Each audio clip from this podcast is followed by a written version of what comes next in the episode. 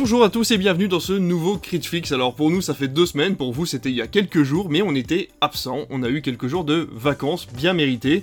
Euh, on est revenu cette semaine pour vous parler encore une fois de plein de choses. Il s'est passé énormément de choses. Mon cher David, comment vas-tu? Il paraît que nous as préparé un petit medley des chiffres que nous avons manqués. Eh bah tout à fait, je vais très bien. J'ai quelques pages d'audience là sur mon ordinateur à vous dévoiler. Un programme télé assez alléchant pour l'ascension qui coïncide cette année avec le festival de Cannes, ce qui veut dire aussi du grand cinéma sur les chaînes de télé.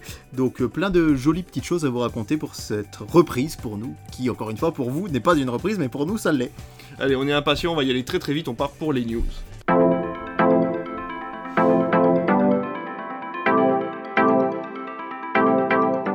Grosse grosse news de ton côté mon cher David parce que tu vas nous parler de quelque chose qui s'est passé il y a déjà quelques années qui avait ébranlé le Hollywood de la série, c'était la grève des scénaristes. Ouais, la première grève des scénaristes, on s'en souvient, c'était en 2007 si vous vous en rappelez, moi je me souviens des saisons 4 de Desperate Housewives je crois et de Lost qui au lieu de faire 25 épisodes n'en faisait que 17. C'est marrant de dire ça aujourd'hui hein, parce que quand on voit maintenant, quand on voit oh là là, il y a 13 épisodes, ça fait beaucoup, on est plus habitué à 8 ou 10 euh, voire 6 euh, chez Disney+, eh bien oui, effectivement, on a une nouvelle grève des scénaristes qui est portée par le syndicat Writers Guild of America, WJA, euh, qui depuis le 2 mai euh, sont en grève aux États-Unis pour deux raisons particulières. La première, ben, c'est assez logique et compréhensif comme dans un cas de bon nombre de grèves, eh bien, ils réclament plus d'argent, une meilleure rémunération, mais ils veulent surtout une meilleure sécurité de l'emploi. Et ils veulent notamment que lorsqu'une série commence, euh, chaque scénariste a un emploi stable jusqu'à l'aboutissement de la série. si ah, la série est partie sur 10 saisons, ils veulent être assurés d'être présents sur les 10 saisons et pas seulement sur une ou deux saisons. Et c'est vrai que c'est quelque chose qui intrigue parce que la principale peur qu'ils ont, c'est l'intelligence artificielle.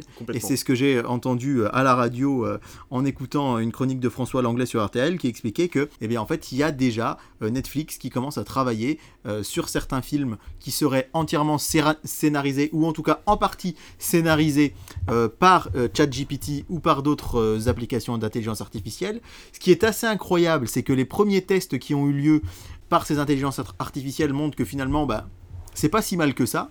Et au-delà de ça, en fait, on a euh, toute une communauté d'acteurs, je pense notamment à Amanda Seyfried ou Elisabeth Olsen, qui ont pris la parole il y a quelques jours pour défendre les scénaristes, qui disent qu'elles ont peur aussi, elles, pour leur job d'acteur et d'actrice, parce qu'on l'a vu là avec l'intelligence artificielle, on peut faire de plus en plus de deepfake. C'est vraiment des personnages. On a vu notamment euh, le pape faire de la moto, par exemple, ou euh, Emmanuel Macron ramasser les poubelles. Et sur les réseaux sociaux, beaucoup de personnes ont cru que c'était vrai. Et on a un scénariste américain qui, sous couvert d'anonymat, dit aujourd'hui, un Brad Pitt virtuel, il coûterait 20 fois moins cher que le vrai Brad Pitt. Donc, qui dit qu'un jour, on aura peut-être. Est-ce qu'on aura encore besoin vraiment des acteurs? On n'en est pas là, c'est de la science-fiction, mais à horizon 10, 15 ans, c'est vrai qu'on peut se poser la question. Se pose aussi la question et éventuellement de la résurrection d'acteurs morts. Hein. Pourquoi pas refaire tourner euh, Louis de Funès comme avait, voulu, comme avait voulu le faire Jamel Debbouze dans le film d'animation Pourquoi j'ai pas mangé mon père? On pourrait tout à fait imaginer euh, des retours de films avec des stars euh, disparues à Hollywood ou ailleurs.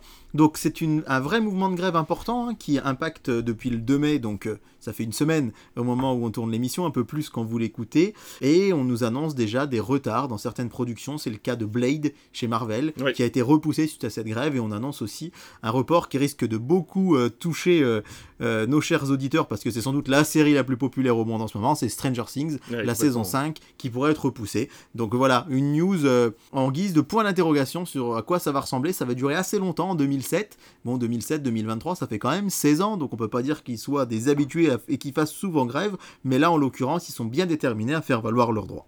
Ouais, complètement. Mais on sait que Netflix, en plus, euh, a vraiment fait ça au lance-pierre pendant tout un temps. Les scénaristes étaient vraiment très peu rémunérés, avaient très peu de droits sur leur propre écriture. Euh, il y a eu cette fameuse blague autour de Jenna Ortega, je sais pas si tu as vu, euh, qui du coup s'est fait engueuler par les scénaristes parce qu'elle avait réécrit les scripts sans demander l'autorisation lors du tournage de mercredi hein, sur Netflix, la série. Et du coup, les, les, pour rigoler, les scénaristes lui demandent de venir avec eux pour manifester, puisque si elle a réécrit, c'est qu'elle a écrit, donc elle est scénariste et donc elle mériterait de. Et c'est vrai qu'on a très peu d'acteurs qui accompagne pour l'instant les scénaristes sur cette fameuse grève. Et euh, quand on parle de deepfake, on a Bruce Willis hein, qui avait signé le premier contrat de pub en deepfake pour une boisson russe. Euh, il avait autorisé l'utilisation de son visage pour une publicité, donc euh, c'était quand même déjà le début de la fin. pour lui, il a bien fait de le faire à ce moment-là, je pense qu'il l'avait fait exprès de toute façon. C'est très important, hein, de toute façon, de remettre à jour ces contrats qui datent de, bah voilà, qui ont quasiment 20 ans hein, maintenant, donc euh, c'est très très important de les remettre à jour, comme nous on manifeste aussi de temps en temps quand on se rend compte qu'un emploi n'est plus, euh, n'est plus à la page. Oui, alors côté plateforme, parce que c'est vraiment plutôt du côté des plateformes Ouais, euh, que sûr. ça râle, même si encore une fois, euh, indirectement, c'est Marvel via Disney pour Blade, mais on sait aussi, on a l'habitude hein, de savoir que les partenaires de Disney râlent, hein, on sait pour les effets spéciaux notamment, Mm.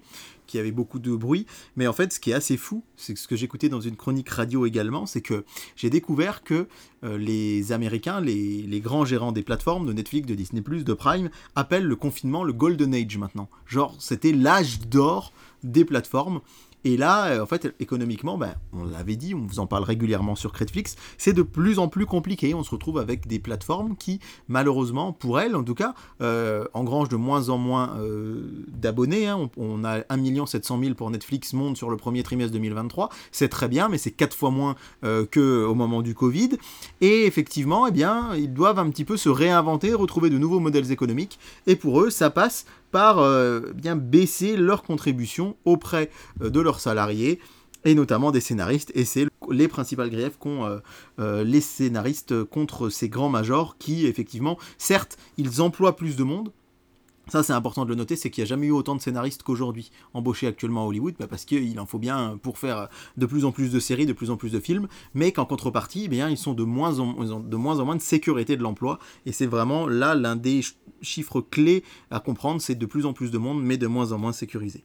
En plus que c'est, c'est- enfin, vu que c'est pas de la télé, ils ont pas répondu au code de la télé de l'époque, et quand ils sont arrivés, c'était la porte ouverte à toutes les fenêtres, où ils ont pu créer des contrats complètement aberrants pour des jeunes écrivains qui voulaient euh, faire leur premier pas euh, sur, euh, sur l'écriture de scénarios pour des séries. euh, voilà, comme tu disais, il en fallait des tonnes en fait pour toutes Ouais. les, les- les plateformes. Donc forcément, euh, il n'y a pas eu d'encadrement au début, et cet encadrement, il est nécessaire maintenant que les plateformes sont établies effectivement dans, dans le monde audiovisuel en général. Bah écoute, c'était déjà une grosse grosse news, on reviendra peut-être dessus parce qu'effectivement, comme on vous le disait, ça fait à peine deux semaines hein, que cette grève a commencé à l'heure où vous nous écoutez. Donc euh, il y aura peut-être des changements, des choses qui vont évoluer. On en fera peut-être un sujet principal si on voit qu'il y a énormément de choses à dire. Mais en tout cas, ça fera sûrement partie de nos prochaines news sur ces prochaines semaines. Moi, je vais revenir en France et je vais te parler d'un grand, euh, grand groupe, euh, CGR Cinéma. Alors, vous le saviez peut-être pas, c'est vrai que ça a été assez discret, mais le groupe CGR Cinéma était en vente. Il voulait vendre à la suite du Covid, à la suite voilà, de la réouverture des cinémas. Je pense que les euh, actionnaires voulaient euh, peut-être se séparer de CGR Cinéma, mais également de CGR Events, qui est un, un distributeur de films, ainsi qu'un distributeur d'événements, de concerts sur écran, de choses comme ça. Et également une partie d'Apollo Film, qui est un distributeur qui appartient à CGR. Ce qui fait grand bruit, c'est surtout que cette vente a été annulée alors qu'elle était déjà très avancée. hein. On- Il y a eu certains noms qui sont sortis, comme le fameux Xavier Niel, on le connaît très bien maintenant, qui essaie d'être partout. hein. Il devait devenir actionnaire de la nouvelle entreprise qui devait racheter euh, CGR Cinéma. Tout ça a été annulé par CGR Cinéma, par la famille Raymond qui appartient à CGR. Ce qui est intéressant, c'est que ils ont surtout euh, fait l'éviction en fait de Jocelyn Bouissy, euh, qui est le grand grand euh, Manitou en fait hein, de, de ce CGR Cinéma. C'est lui qui a apporté par exemple le, le fameux ICE, tu sais, ce fameux système Oui. d'écran LED sur les côtés qui amène les couleurs. Il a été récompensé de, de nombreuses récompenses cette année en disant qu'il a amené le cinéma à l'international, le cinéma français à l'international. Il a, il a vraiment eu, très, très il a vraiment très apprécié euh, du monde de l'exploitation et pourtant il a été évincé par la société ainsi que trois autres personnes du bureau de CGR. La famille Raymond a donc déclaré qu'elle souhaitait réaffirmer son engagement envers les employés, les partenaires et les clients du groupe CGR Cinéma et qui sont convaincus que cette décision permettra de garantir un avenir prospère pour l'entreprise et de maintenir sa position sur le marché du cinéma. Euh, c'est euh, une phrase que j'ai tirée du coup de Box Office Pro. On en attend beaucoup de ce, de ce mouvement en fait parce que CGR Cinéma c'est un énorme groupe. C'est un petit peu le, le groupe qui est présent dans les villes de, mo- de moyenne population. On le voit Ouais. pas trop dans des grosses grosses villes. Ça, ça va être plutôt le Pâté ou UGC, Pâté Gaumont ou UGC, Mhm. euh, qui vont être dans les grosses villes. C'est vrai que euh, CGR a réussi à s'implanter euh, dans des villes plutôt moyennes, avec des tarifs plutôt concurrentiels également, une nouvelle façon de faire du cinéma, en tout cas de l'exploiter. Donc euh, on attend beaucoup savoir ce qui va se passer dans les prochains mois par rapport à l'exploitation cinématographique. Nous, petits exploitants, ça ne nous touchera pas forcément, Évidemment. mais c'est vrai qu'il y a des grosses grosses décisions qui vont vont être prises en interne et sûrement de gros changements, soit tarifaires, soit d'organisation dans ces gros cinémas. C'est ça, et des enjeux économiques, hein, finalement, la vraie question derrière tout ça, c'est le cinéma est-il encore rentable aujourd'hui? On voit qu'en France, c'est le cas, on est toujours l'exception, mais à quel tarif? Je vais donner un petit exemple, tu n'étais pas là la semaine dernière, mais j'étais en caisse de notre cinéma, et il y a une dame qui vient et qui prend une entrée pour elle et ses deux enfants. On lui a dit bah, ça fait 14,50. Elle m'a dit vous vous rendez compte, moi à Paris, je suis parisienne, c'est même pas le prix de ma place. Et elle dit en plus maintenant, euh, le multiplex où je vais nous fait payer la place de parking. Il a un parking oh, privé dans le multiplex et on a des forfaits séances. Alors c'est plus ou moins euh, si le film dure deux heures, vous payez tant. Si le film dure trois heures, tant, etc.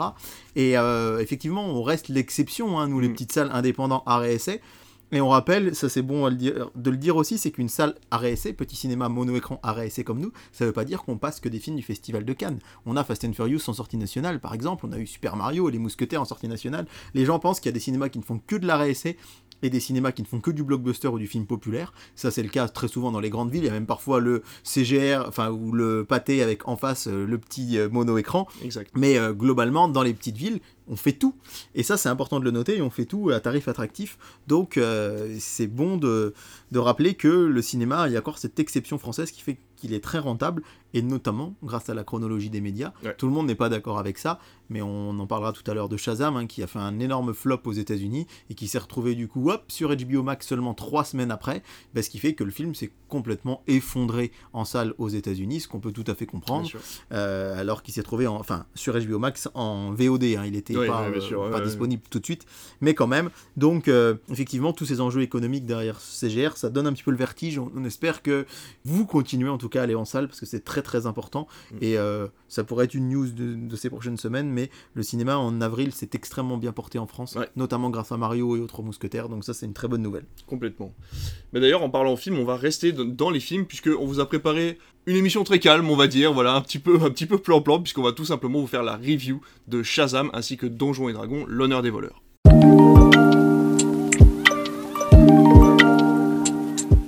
Alors, mon cher David, c'est assez rare pour être souligné, mais nous avons tous les deux vu les mêmes films à peu près au mois d'avril, et ça, c'est très chouette. Donc, on vous avait fait la review de Mario hein, il y a quelques semaines que vous aviez plutôt apprécié. Donc, cette fois-ci, on a décidé qu'on allait vous faire des petites reviews de deux films qu'on a appréciés ou pas, vous le saurez très bientôt. Deux films qui ont eu un succès certain en salle, pas énorme, on va, on va l'avouer, hein, Shazam et Donjons et Dragons n'ont pas eu d'énormes succès, c'est pas les gros gros films de euh, ce début de printemps. Mais en tout cas, nous, on les a vus et on voulait vous donner notre avis là-dessus. On va commencer tout de suite par Shazam, qui est sorti un petit peu avant, il me semble. Hein. C'est ça, il est sorti hein, complètement.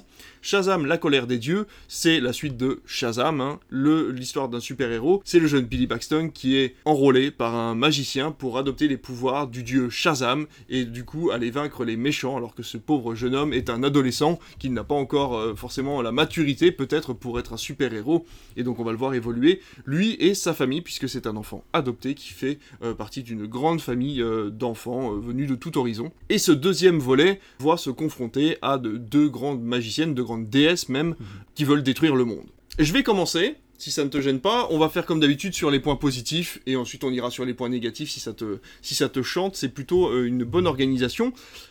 J'ai bien rigolé. J'ai trouvé que c'était un film vraiment familial et ça faisait longtemps que j'avais pas eu vraiment cette impression dans un film de super-héros que vous pouvez aller le voir même si vous n'avez pas vu le premier, tout est expliqué au début de façon euh, très sympathique, sans faire un gros résumé euh, écrit, euh, ou un gros résumé où un personnage parle à un autre personnage en disant oh, Tu te rappelles, il s'est passé ça il y a 6 mois, etc. etc. Donc, ça, j'ai trouvé ça vraiment très sympathique. Les effets spéciaux sont très corrects, vraiment. pour une petite production d'ici, on va dire, parce qu'ils en attendaient pas grand chose de ce film, ils auraient pu mettre très peu de moyens dedans, et finalement le film est vraiment très bien. Je trouve que toute la mythologie autour du personnage Shazam est vraiment très très chouette, il y a moyen de l'exploiter de façon vraiment très sympathique, et euh, bah écoute, après ça reste un film familial, il y a assez peu de choses à en dire, je vais pas partir sur du grand cinéma, je vais pas parler des, cadrages ou des plans ou des couleurs, ça aurait assez peu d'intérêt, mais voilà, j'ai trouvé que les personnages étaient assez bien travaillés, il y avait quelque chose de vraiment très sympathique euh, dans le côté familial euh, qu'on n'avait pas revu depuis longtemps, je trouve, euh, à part bah, Mario, effectivement, voilà, qui est mm. assez familial, mais plutôt enfant. Là, vraiment, ça concerne toute la famille, donc j'ai trouvé ça vraiment chouette, et je ne sais pas ce que toi tu en as pensé. Moi, j'en ai pensé beaucoup de bien, et je sais que je suis parmi les rares. Enfin, à t'écouter, toi aussi, tu as apprécié pas mal de choses. Euh, on y est allé en amoureux, et ma chère et tendre a adoré aussi. On a vraiment passé un bon moment en salle. Pour la petite histoire, dans la salle du cinéma de notre ville, il y avait des curistes, donc on était nous, entre guillemets, jeunes, mais avec des gens de plus de 65, 70 ans qui sont venus voir Shazam. Et à la fin, comme c'est moi qui faisais la fin de la projection, on a discuté, il se trouve qu'ils ont adoré. Ils ont dit, nous, de toute façon, on est dans une petite ville thermale, il n'y avait rien à faire ce soir, on avait envie d'aller au cinéma, on a dit, quel que soit le film, on y va. Ils n'avaient jamais vu un film de super-héros de leur vie, jamais vu un Marvel. Et ils ont rigolé, ils ont dit c'était vraiment marrant, il y avait une bonne ambiance, c'était euh, drôle, il y avait des enjeux. Et j'ai trouvé ça génial de se dire que des gens osent ce genre de choses que peut-être moi je n'oserais pas spécialement. Pourtant, on est des exploitants de cinéma, donc euh, on voit plein de films. Et moi j'ai passé un très bon moment. Il faut dire que j'ai beaucoup aimé le premier. Ouais. Euh, j'avais passé un très très bon moment devant et je me suis vraiment attaché à Billy et à sa famille. Mais vraiment. Et j'ai revu le premier il y a, je dirais, un mois ou deux avant d'aller voir le 2 en me disant que c'est bien de me mettre dans, remettre dans l'ambiance. Et en revoyant le premier, je me suis dit, ils sont vraiment très attachants. Cette famille atypique, hein, c'est un couple euh, qui ont adopté, alors je crois qu'ils sont cinq enfants, euh, d'âges différents et de ils sont ils ont tous euh, des particularités ils ont tous été abandonnés par leurs parents. Et du coup se retrouver dans cette famille d'accueil où en fait euh, c'est que de l'amour dans cette famille les parents sont hyper attachants je trouve parce que on sent qu'ils aiment leurs enfants qui ne sont pas leurs enfants biologiques ils les aiment plus que tout. Et moi ça m'a beaucoup touché et je me suis vraiment hyper attaché à cette famille et du coup, bah, le film m'a plu parce que on retrouve un Zachary Levy complètement. Euh, je ne le connaissais pas avant Shazam et je l'ai jamais vu ailleurs que Shazam.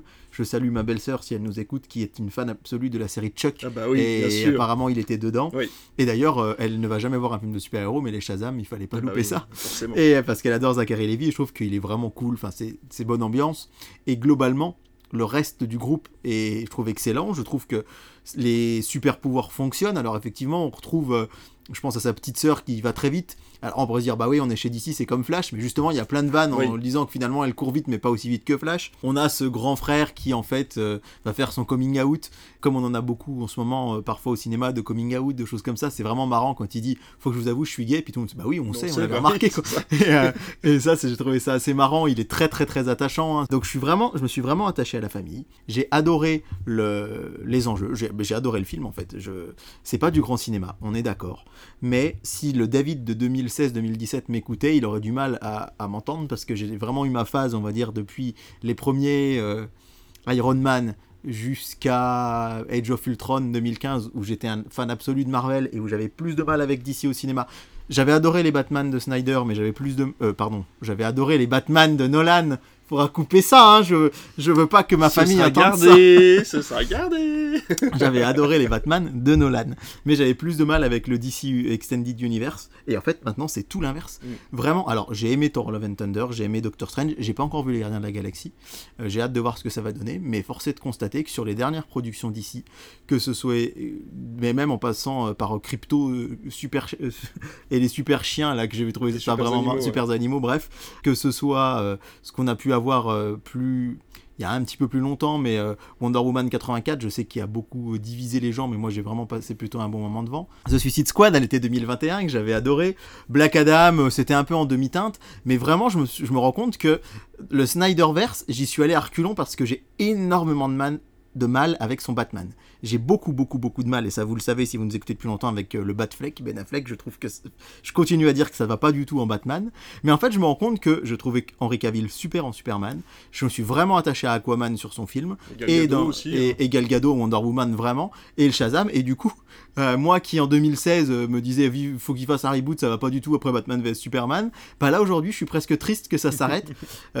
c'est du spoil, mais je pense qu'on va en parler, il y a la fameuse scène avec Wonder Woman qui apparaît à la fin, on s'est regardé avec euh, ma compagne, on en a eu des frissons. Vraiment, quand on a entendu le et qu'on a vu, j'ai trouvé ça génial. Alors, la scène, on sait, on, peut revenir sur le visuel de la scène. On sait qu'elle n'a pas été là physiquement, que ça a été fait sur fond vert à distance, et ça, c'est critiquable. Mais j'ai adoré le fait qu'il y ait cette scène-là parce que ce que beaucoup de gens avaient critiqué dans le premier Shazam, c'est la scène finale où Superman arrive. Et finalement, comme ils n'avaient pas pu avoir Henri Cavill, on l'avait entre guillemets euh, décapité. Et euh, on avait euh, là, ah, on a une scène plus tôt dans le film on voit Wonder Woman, on pense que c'est elle et on voit que c'est pas elle. Et je me suis dit, il nous faut encore le coup de. Euh, voilà. De, euh, on n'a pas pu avoir l'actrice et de voir qu'il y a vraiment Gal Gadot dedans et cette scène finale avec le thème de Wonder Woman qui est un peu iconique j'ai trouvé ça vraiment trop bien et j'ai adoré les deux scènes post génériques Donc la première parce que j'ai vu Peacemaker et que j'adore la série et qu'on retrouve deux personnages de Peacemaker et de The Suicide Squad. Et j'ai adoré la deuxième scène post-générique avec Mark Strong. Mark Strong, il faut savoir que c'est le méchant, hein, c'est le docteur euh, euh, Thaddeus Bodok Sivana dans le premier film. Et à la fin, la scène post-générique du premier Shazam, il est dans une euh, cellule, il écrit avec ses ongles dans le mur, et il y a une espèce de chenille qui vient, qui apparaît et qui lui dit qu'elle a des plans pour qu'il puisse s'échapper. Pourtant, je l'ai revu il y a un ou deux mois, mais c'est vrai que cette scène m'était sortie de l'esprit. Et la scène post-générique de Shazam 2, c'est qu'il est toujours. Ils ont, euh, est revenu tourner une scène où il est toujours dans la cellule et où il voit la chenille qui vient. Il lui dit Bah alors, c'est quoi ton plan? Et elle lui dit Bah écoute, mec, je suis une chenille, euh, j'ai pas le temps. Euh, c'est pas, terminé encore, attends 5 minutes, et puis elle va pour repartir. Il dit Mais pars pas, mais dis-moi, mais qu'est-ce que t'as fait? Ça fait 3 ans que j'attends En gros, il fait comprendre que ça fait 3 ans qu'il a tourné dans le premier film et qu'il attend la suite. Finalement, la chenille se barre et il se passe rien. Et ça m'a fait penser un peu Dieu sait si je suis pas fan de Venom, mais ce, truc un peu sympa où Venom en fait se retrouve dans le multivers, mais finalement il se passe rien. il est sur la plage et après il se rebarre dans son univers normal. Et là c'est un peu pareil. Donc j'ai beaucoup aimé cette scène là. Donc j'étais un peu long peut-être sur les points positifs. Mais quand j'ai mis sur Twitter que j'ai aimé Shazam avec un petit hashtag, j'ai plein de gens qui sont venus me parler, enfin plein de gens, quelques-uns, et qui m'ont mis, mais ouais, mais ça fait du bien de voir des critiques positives, mais ce film il est bien, etc. Bon, j'ai juste un mec qui a, pas été très cool, mais bon, ça on, a l'habitude sur Twitter. Et globalement, ben, c'est vrai que c'est une petite. Pour moi, c'est une grande déception qui marche pas. Je me doutais qu'il n'y aurait pas de 3, mais j'aurais aimé pouvoir revoir Zachary Levy peut-être dans un autre univers. Il faut rappeler qu'il aurait dû être dans Black Adam, mais que euh, The Rock en a voulu autrement. Dwayne Johnson a bloqué l'accès aux acteurs de Shazam pour une scène post-générique dans, Black Adam. Mais ça me fait vraiment mal au cœur de me dire que je reverrai pas cette famille parce que je m'y suis vraiment attaché. Mais je me dis déjà deux films, c'est pas mal. À noter que actuellement au box-office, le film est pratiquement plus à l'affiche nulle mm. part, mais que finalement il va être autour de 500 000 entrées, ce qui est quand même pas. Euh, franchement, moi je m'attendais. Euh, la semaine de la sortie, on les gens tablaient sur 250, 300 000 entrées. 500 000, c'est pas terrible. C'est loin des derniers chiffres Marvel, mais c'est pas si mal. Après, c'est vrai que pour revenir sur les points négatifs, alors je vais faire mon, je vais faire mon renfrogné, mais euh, il y a deux points principaux, moi, qui m'ont gêné. Et alors, il y en a un des deux, ça va être marrant parce qu'en fait, ça va être le même point sur lequel, à mon avis, on va avoir une discorde, toi et moi, puisque c'est le même problème que j'ai eu sur les Gardiens de la Galaxie 2.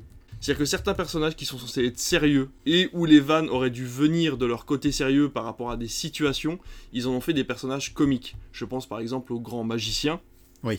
qui finalement sort des vannes. Le mec est pas censé être drôle, c'est un magicien millénaire, euh, très sérieux, qui a été très sérieux dans, et dans le, premier. il est pas drôle. Voilà, il est pas drôle, etc. Et là, le mec sort des vannes. Et du coup, ça m'a gêné. Et il y a deux, trois situations comme ça où en fait des vannes arrivent avec des personnages qui ne sont pas censés être drôles. Et au lieu de créer des situations drôles de ces personnages sérieux, ils ont préféré les rendre drôles et ne pas créer de situations drôles. Et c'est vrai que moi, ça m'a un peu cassé au niveau de l'ambiance. Ben, je pense que t'as vraiment raison. T'as raison. Mais pourtant, quand tu m'as dit, il y a le magicien qui fait des blagues, il y en a une qui m'est revenue, là, et je viens de pouffer. Donc je me dis, c'est terrible, c'est que t'as raison, mais ça marche sur moi. Ça a marché sur moi, ça, a marché. J'ai quand même rigolé, mais je me suis ça n'a rien à faire là, en fait, surtout dans le monde de DC Comics, qui se veut être un monde plutôt euh, un peu plus noir que celui de chez Marvel, malgré le fait que Shazam soit quelque chose de très familial et de plus, de plus enjoué que ce qu'on a pu voir avec justement Batman contre Superman, des choses comme ça.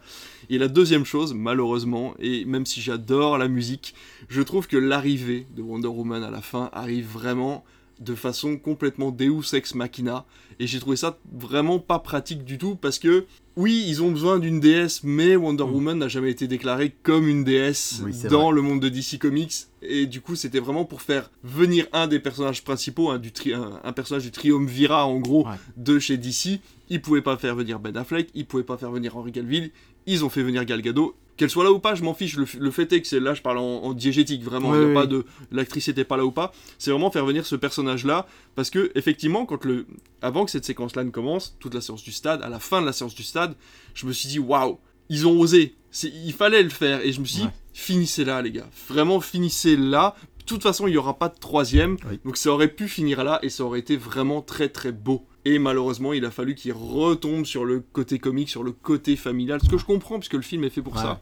Mais c'est vrai que moi, en tant que spectateur adulte, tout seul dans la salle, j'aurais préféré avoir la fin à laquelle je m'attendais, c'est-à-dire une, conclusion à cet arc Shazam qui a, qui, a, qui a eu du mal et qui pourtant a trouvé son public, mais qui aurait mérité d'avoir une très belle conclusion plutôt qu'une fin semi-ouverte en espérant que peut-être un jour les univers se rejoignent.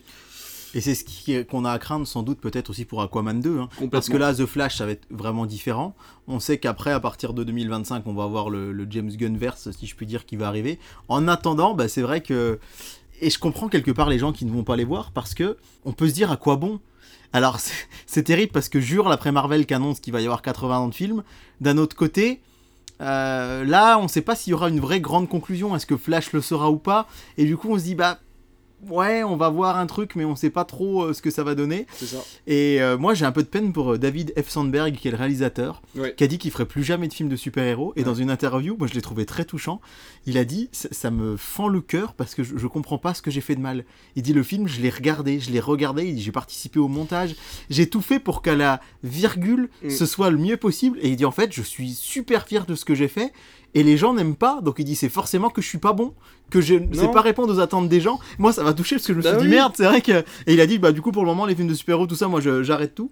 Et. Euh, je vous dis, c'est presque touchant de voir ce réalisateur qui se dit Bah mince, j'ai essayé de faire un truc cool. Parce que, on va pas se mentir, aux États-Unis, c'est un flop complet. Euh, chez nous, 500 000 entrées, c'est pas très brillant, mais c'est beaucoup plus que plein d'autres films. Mais euh, donc, comme je vous le disais tout à l'heure, au bout de trois semaines, il a atterri euh, en VOD. Et, et du coup, bah, c'est vrai que les DC, déjà, de base, n'avaient pas fait de promo autour du film. Black Adam, il est sorti chez nous il y a déjà 7 mois, 7-8 mois. là, Flash, il arrive déjà 3 mois après. En fait, on sent vraiment que il était tourné on le sort. ils ont pas fait de promo. Et d'ailleurs, euh, Zachary Levy euh, un peu, était pas trop content euh, par rapport à mm. ça. Et si vous allez sur son Instagram, sa photo de profil, il est en Shazam. Mm. C'est-à-dire qu'il a fait de la pub sur Shazam et il a dit je, vous voulez pas qu'on fasse de promo? Enfin, il a laissé entendre, vous voulez pas qu'on fasse de promo, mais moi je vais en faire quand même sur mm. mes réseaux sociaux perso parce que moi j'ai aimé ce film, j'ai aimé ce personnage et c'est le cas d'autres acteurs qui ont tourné dedans. Donc c'est c'est vraiment une drôle de sensation, je trouve. En fait, moi, je revois vraiment euh, cette époque Green Lantern. C'est-à-dire que tout le monde bâche le film, mais personne n'est capable de te dire pourquoi. C'est-à-dire que quand tu vas te disputer, moi ça m'est arrivé plusieurs fois sur Twitter pour demander pourquoi les gens, pourquoi tu n'aimes pas Green Lantern. Moi c'est mon, je suis obligé de l'appeler un plaisir coupable parce que sinon je me fais insulter. Donc du coup, moi j'aime beaucoup Green Lantern, mais c'est vrai qu'à chaque fois que les gens me disent bah non c'est pas bon, c'est mauvais, etc. Si on me parle des effets spéciaux, le film a quasiment 10 ans. Tu peux pas me parler des effets spéciaux mmh. maintenant. Il n'y a pas de problème de rythme dans le film non plus. Le scénario, effectivement, c'est de la science-fiction, donc c'est quelque chose de très cosmique, mais c'est normal, ça fait partie de, la thématique du film. Il a 12 ans même. 12 ans, bah, voilà, il a 12 ans. Euh, l'acteur principal était vraiment, avait la tête du personnage dans les comics. Quand j'ai acheté mes premiers comics ah. Green Lantern, après avoir vu le film, je me suis dit, mais c'est la ah, même bouille, quoi. Donc je ne comprends vraiment pas. Et là, Shazam, c'était ça. Les gens ont décidé de bâcher Shazam pour une, une raison qu'on ignore. C'est-à-dire que c'est un mouvement de foule qui s'est créé et qui a décidé que Shazam 2 ne devrait pas avoir sa place dans l'univers dans de DC et dans l'univers de, des gens qui apprécient les films de super-héros. Et je trouve ça vraiment dommage parce que je pense vraiment que moi, quand il sortira, je le montrerai à mon fils et que ça fera partie de sa collection de Blu-ray euh, parce que je veux vraiment qu'il évolue avec des films familiaux mm. euh, qui vont pas chercher très loin, qui lui montrent de l'action, qui lui donnent des frissons, qui lui donnent de l'émotion parce qu'il y a quand même pas mal d'émotions dans le film, euh, que ce soit au niveau familial, il y a énormément de, de bons sentiments et de il y a une super mentalité, comme tu disais, ces parents qui sont très aimants, alors que tous, il y en a aucun qui est pareil, ils ont, il y en a aucun qui a le même âge, il y a des problématiques sur le fait qu'ils vont devenir adultes, qu'est-ce qui va se passer au moment où ils vont devenir adultes. Donc vraiment, il y a des questions qui sont posées, elles ne sont pas laissées en suspens, il n'y a pas des thématiques qui sont euh, données comme ça à volo, euh, en disant, bah, venez, on parle de trucs sociétaux. Non, non, c'est vraiment bien, bien fait. Donc euh, voilà, même si j'ai deux, trois points négatifs sur ce film-là, ça ne gâche pas le plaisir du mm. film, et j'ai vraiment trouvé ça vraiment très sympa, et j'espère vraiment que la VOD fonctionnera un petit peu, qu'on va vous aider à aller vers le film quand il sortira en VOD. Ça vous coûtera pas bien cher, 4-5 euros pour louer le film 48 heures. on vous demande pas de l'acheter en Blu-ray, mais peut-être de lui faire quelques visionnages et puis d'aller sur les réseaux sociaux en disant que finalement c'était pas si mal et qu'il faut arrêter le bashing international. Je pense qu'à l'occasion, on vous en reparlera. Il va sortir en plus au cœur de l'été, ce qui est un moment plutôt cool pour découvrir ce genre de film. Complètement. Donc en conclusion, je pense qu'on peut dire il faut sauver le soldat Shazam. Oh bravo, elle était belle, elle était belle. Applaudissements.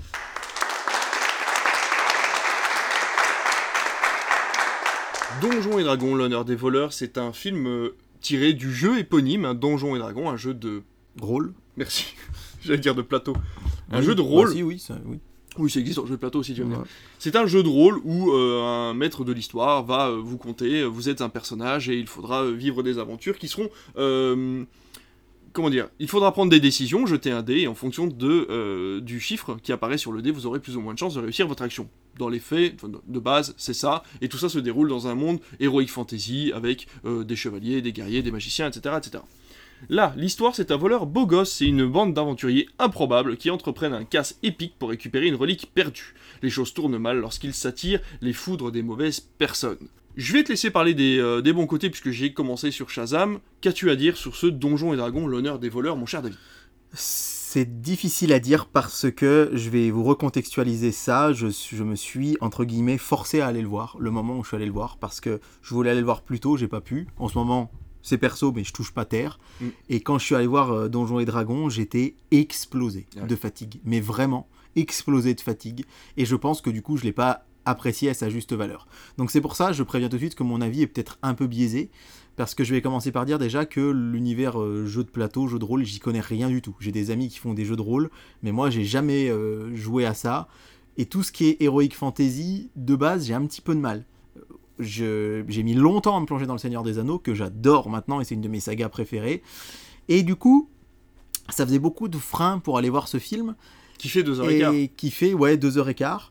Alors, euh, tu disais tout à l'heure que c'était aussi euh, pas forcément euh, un grand succès. On est quand même, on passe le million d'entrées. Ah, super. Donc, ouais. Alors, super je, fais mon, devin parce que là on est à 990 000 entrées et sachant qu'il avait fait, euh, vous aurez au moment où l'émission va sortir il aura passé le million euh, donc voilà je j'ai pas forcément d'acquaintance avec ce genre d'univers et j'ai trouvé ça long parce que j'étais fatigué alors j'ai trouvé ça euh, fun j'ai trouvé ça bien interprété euh, Michelle Rodriguez, euh, qui est une actrice qu'on a l'habitude de voir depuis longtemps et qui effectivement n'a plus grand chose à prouver. Je trouve que ça lui allait plutôt bien.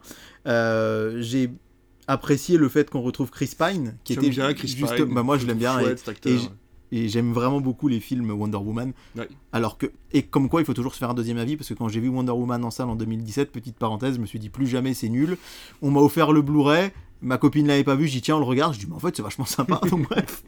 Euh, il y a Justice Smith de Détective Pikachu aussi. Oui, tout à fait. Euh, Hugh Grant. Ah, c'est pas trop spoilé si on dit qu'il est méchant parce qu'on se rend compte dans les dix premières minutes. Donc, le casting tient bien la route. J'ai beaucoup aimé, et ça, c'est même pas le film en lui-même, mais c'est que bah pour une fois, c'est pas un Marvel, c'est pas un DC, c'est pas. Il y a pas besoin d'avoir vu 53 films avant ou 54 après. On l'avait dit l'été dernier pour Bullet Train. C'est un peu le même, euh, le même état d'esprit. Et donc. Il n'y a euh, pas besoin d'avoir joué au jeu. Oui, il n'y a pas besoin d'avoir joué au jeu, mais je me rends compte que je suis passé à côté de plein de trucs. Pour l'avoir vu justement avec des gens qui jouaient au jeu, qui disaient ah bah oui, mais là c'est comme dans. À la fin, on m'a débriefé le truc, je me suis dit ah bah ça j'avais pas compris, ça j'avais pas compris. Alors, ça m'a pas empêché de comprendre le film, mais je suis passé à côté de plein de refs du coup. Il y a plein de subtilités qui Il y a plein de subtilités qui me sont passées à côté. Donc. Euh, ce sera difficile pour moi de donner un avis positif parce que malheureusement j'ai pas vraiment apprécié ma séance mais je pourrais pas donner non plus vraiment d'avis négatif parce que je sais que c'est pas très objectif c'est juste que j'étais vraiment fatigué que le lendemain je bossais tôt. Donc les deux heures et quelques de film euh, il y a eu un moment même j'ai eu le besoin de sortir. Alors j'ai prétexté en besoin d'aller aux toilettes, mais je suis juste sorti, euh, me passer un peu d'eau sur le visage pour me remettre, euh, rentrer dans la salle deux minutes après pour me dire allez, euh, voilà. Donc mes conditions de visionnage ont vraiment biaisé mon avis, je pense. Mais je dirais que j'ai passé, c'est un peu galvaudé, tout le monde dit ça, mais un bon moment devant un bon divertissement. Mais comme j'étais pas dans de très bonnes conditions, ça m'a pas permis de l'apprécier sans, sans doute à sa juste valeur, parce que pour le coup, contrairement à Shazam, la plupart des gens ont l'air d'avoir adoré ça. Bah, c'est vrai qu'effectivement, moi je l'ai adoré. Alors pour plus raisons. J'ai adoré l'humour. Euh, vraiment, il y a énormément d'humour dans le, dans le, dans le film.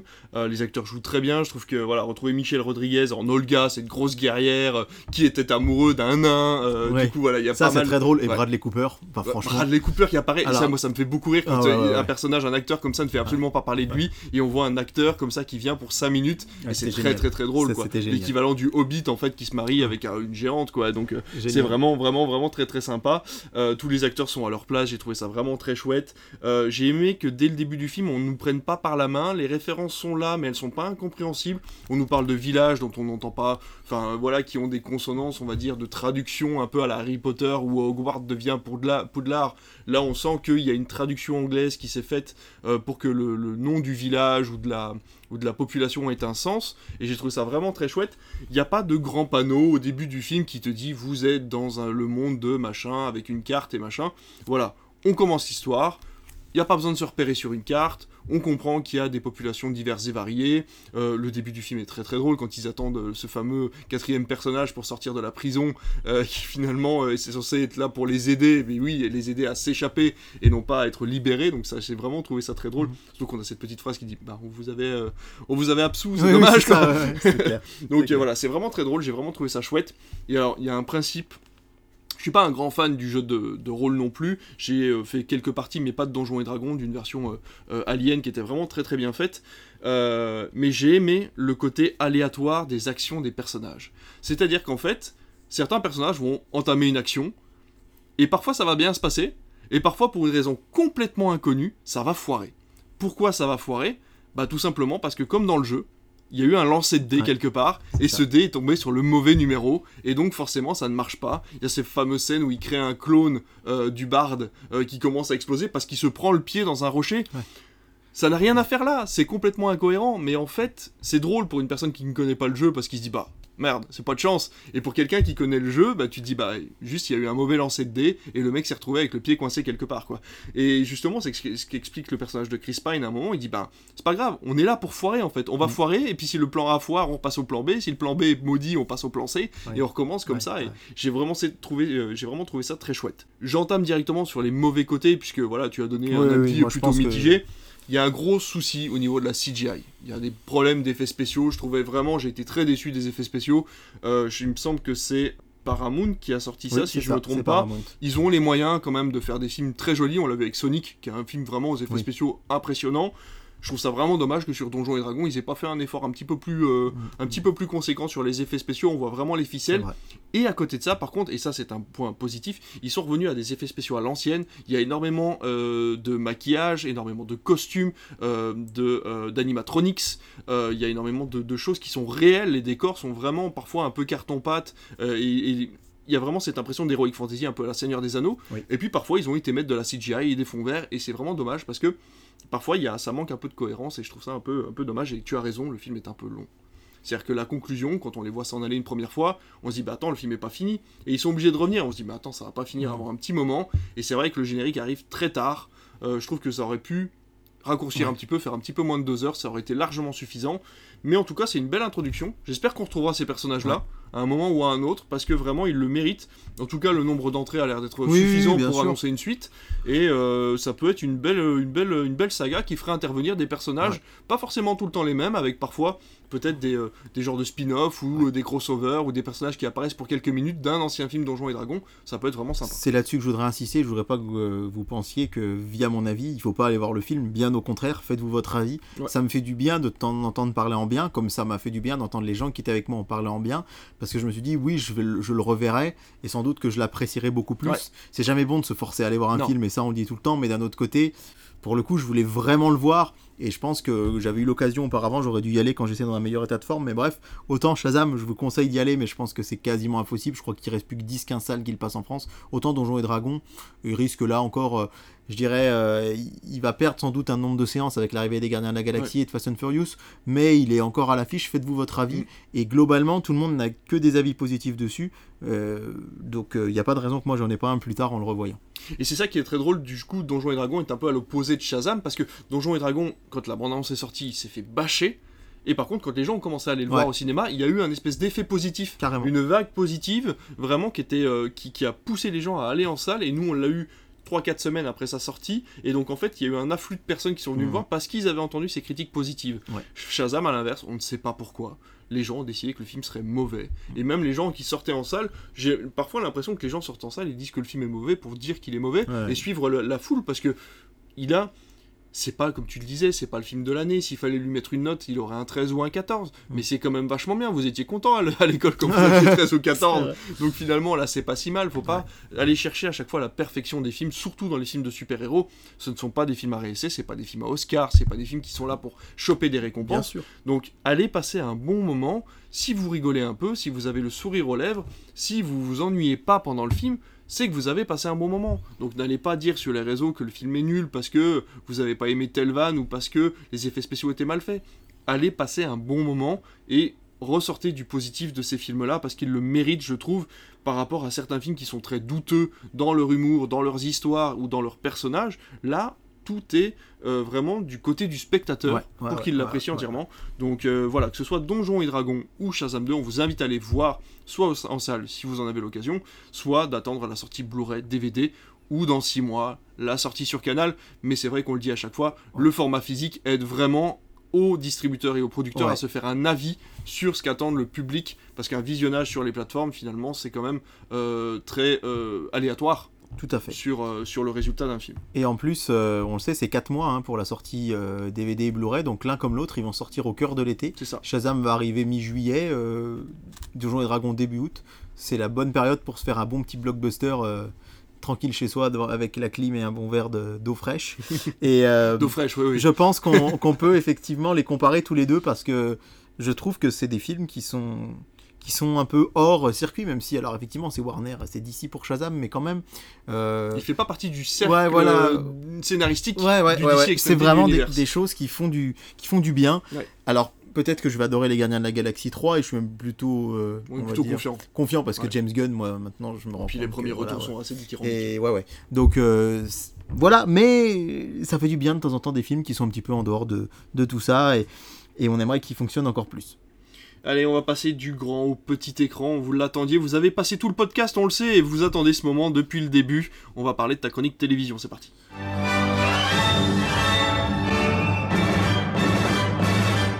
Alors, mon cher David, qu'ont regardé les gens depuis 3 mois? Parce que ça fait longtemps qu'on n'a pas fait d'émission. Eh bien, carton le 1er janvier pour l'appel de la forêt. 5 100 000 téléspectateurs sur TF1.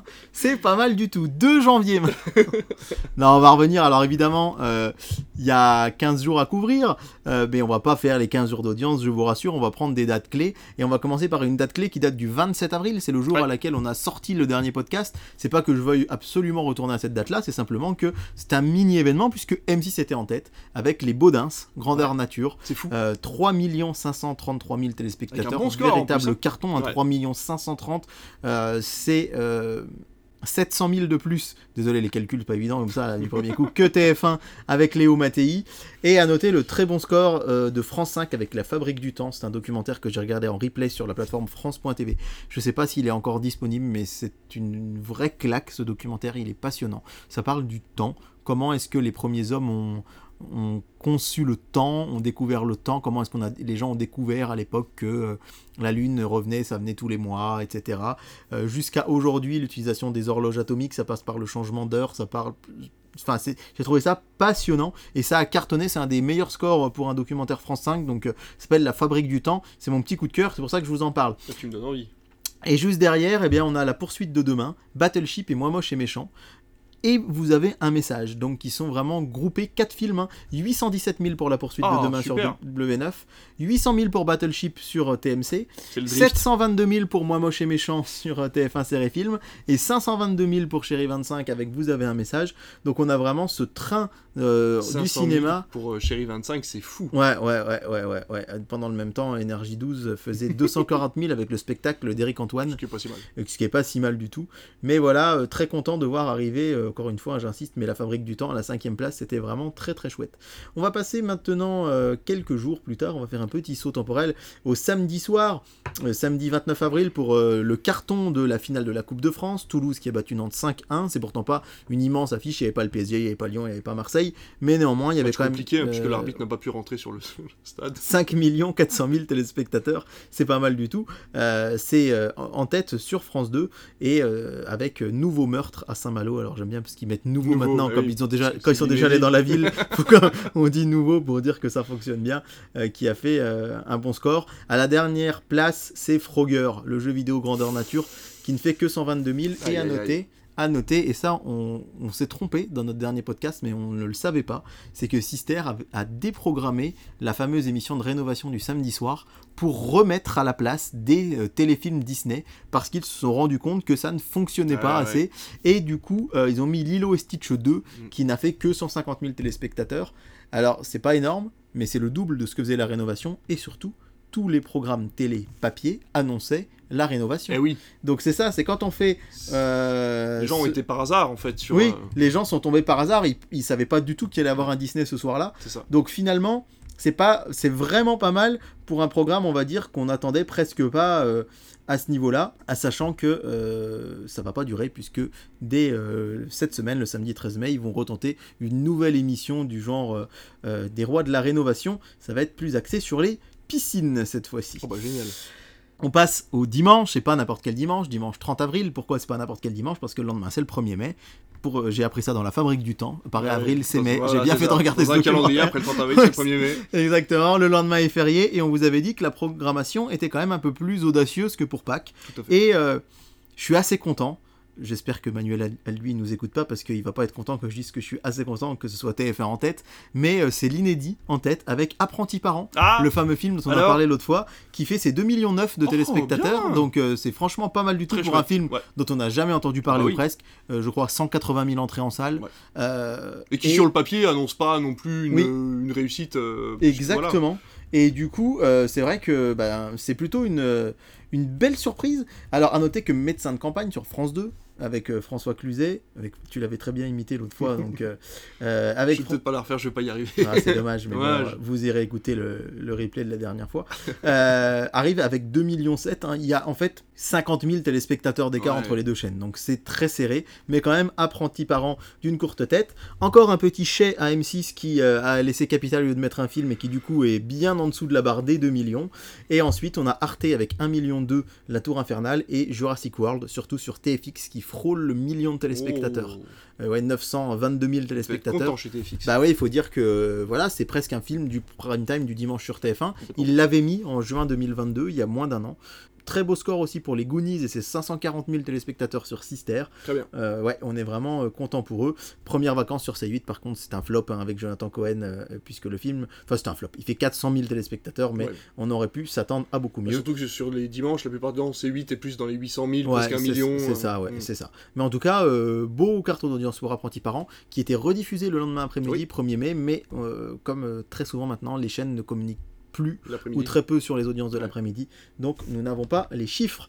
Le euh, lundi 1er mai, c'est Meurtre au paradis sur France 2 qui était en tête, juste devant, avec 4 millions de téléspectateurs, juste devant Pourquoi je vis sur TF1 qui faisait 2 millions 3, donc c'est le double, hein. carton pour Meurtre au paradis. Et pour le cinéma, Une famille allouée sur France 3 qui fait pratiquement 2 millions de téléspectateurs, donc c'est très bien.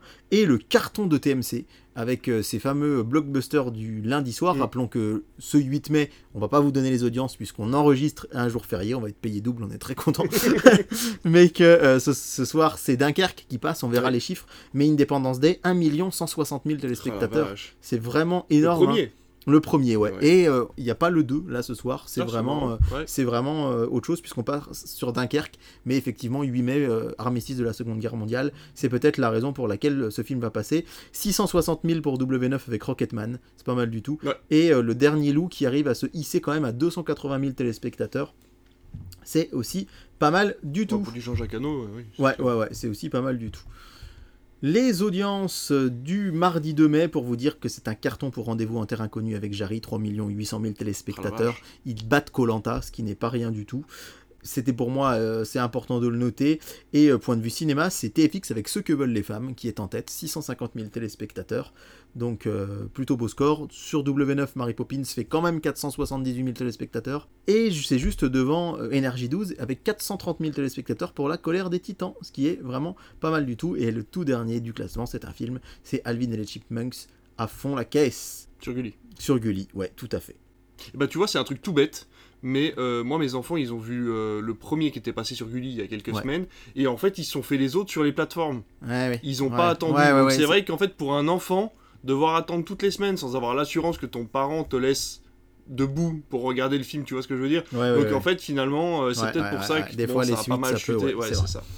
Pour les audiences du jeudi, je voulais juste vous donner un chiffre dingue, c'est TFX qui passe le million.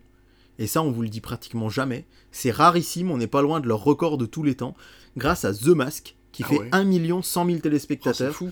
TFX, sixième chaîne nationale, et deuxième chaîne TNT, puisque sur C8, il y a Mongeville, 1 million 6, c'est énorme. C'est quand Bon, même à chaque fois. Ah ouais, toute façon. 1 million 6, mais se dire que The Mask Mm. euh, arrive très largement devant TMC, fait le double. TMC, c'est censé être la, c'est la chaîne 10, elle est censée être, on va dire, euh, un- mise en avant plus que Ouais. TFX par le groupe TF1, et The Mask a tout explosé point de vue audience. Donc c'est plutôt une bonne nouvelle. Bravo à eux. Le euh, jeudi 4 mai, record d'audience, euh, enfin très très bonne audience pardon pour le Colosse au pied d'argile sur TF1, on vous en avait parlé, il avait remporté un prix euh, et c'est vraiment un très bon score et un million de téléspectateurs sur TMC pour Rogue One. Et enfin, on va arriver tranquillement, petit à petit, à la fin de semaine et au week-end, avec euh, les petits meurtres d'Agatha Christie vendredi soir en tête sur euh, France 2, devant euh, TF1 et Mass Singer. Ça a failli être une de mes news, puisqu'il y a une grosse surprise dans Mass Singer ce vendredi. C'est la présence de Laurent Ruquier, qui était dans le homard. Oh. Et alors, visiblement, il avait caché ça à la direction de France 2. Mais non Il, il avait pas dit qu'il allait Oh. participer à ça. Il n'avait pas trop dit non plus à la- au président d'M6, Nicolas Taverneau, qui est son patron chez RTL RTL, ouais. et chez Paris Première. Et d'ailleurs, il y a beaucoup de rumeurs, on en avait parlé un petit peu, hein, qui diraient qu'il pourrait partir chez M6 de France 2. Et là, visiblement, il a dit, euh, quand un, un journaliste lui a demandé, il a dit Bah, moi, j'ai pas de clause dans mon contrat, et si je voulais être sûr qu'on me dise pas non, le mieux c'était de pas le dire. Donc, euh, c'est comme ça qu'il s'est retrouvé. qui est tout craché, quoi. Mais c'était très surprenant de le voir chez, chez TF1. Bah. Et euh, pour une fois, on va dire, on a eu quelqu'un d'assez euh, connu chez Mastinger, Ouais. ce qui n'est pas toujours le cas. Euh, un petit mot rapide de samedi pour vous dire que c'était le couronnement de Charles III Oui. et que c'est France 2 qui est en tête des audiences du couronnement devant TF1. Et enfin, c'est ça qui nous intéresse, c'est le duel du dimanche soir d'hier, au moment où on enregistre, donc le, le duel du 7 mai, avec de nouveau TF1 devant France 2, avec, c'est presque un peu surprenant, mais les Gardiens de la Galaxie 2 euh, qui dépassent le Cornio. Le Cornio, franchement, d'habitude, on est à 4-5 millions de Ouais. téléspectateurs. Là, il ne fait que 3 millions euh, 30 000 téléspectateurs, ce qui est beaucoup, enfin 400 000 de plus que Médecins de campagne la semaine dernière quand même, ce qui reste un très bon score, mais on est à 3 millions 2 pour les Gardiens de la Galaxie 2, ce qui montre bien que c'est pas forcément que les Français sont lassés du film de super-héros, c'est juste que Ant-Man, ils avaient tiré sur la Ouais. corde, TF1 tiré, tiré, tiré sur la corde. Iron Man 2, certes, ils l'ont pas multidiffusé, mais ils commencent à dater un petit peu, Mm. mais les Gardiens de la Galaxie 2 ont très bien marché.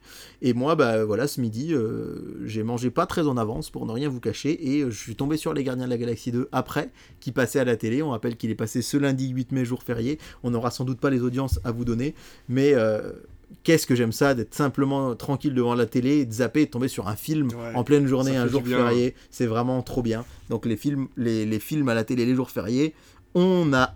On veut que ça continue et on continuera de vous en parler. Voilà pour les audiences. Et c'est ça que j'ai oublié de vous dire et qui me paraît assez important, c'est que Canal+, en crypté, est cinquième chaîne nationale. Ah. C'est-à-dire que les Gardiens de la Galaxie 2 avec ses 3 millions 2 en premier, puis 3 millions 32 000 pour le Cornio, on a les enquêtes de mort sur France 3, Zone interdite sur M6 et le Grand Prix de Miami, 1 million 100 000 téléspectateurs, enfin 1 million 50 000 téléspectateurs, pardon, devant Arte et C8 et TMC, etc., etc. Donc encrypté, donc des gens abonnés qui regardent du direct, le linéaire n'est pas mort, euh, notamment concernant le sport. Et donc quand le Grand Prix est fini, je suis arrivé sur TF1 et pile Kong commençait. Et là, je me suis dit non, c'est pas raisonnable, donc j'ai regardé qu'un tout petit bout.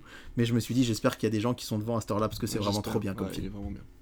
Eh ben écoute, on va passer à tes news et de toute façon on va rester dans les audiences puisque tu vas nous parler de quelque chose dont on vous parle assez rarement, c'est les audiences du replay puisque celle-là tombe euh, à J28 si je me trompe pas, donc tu vas ça. voir les audiences mensuelles. Oui, alors c'est euh, via le site osap.com, un pur média de Benjamin Rabier, qu'on peut avoir ces informations.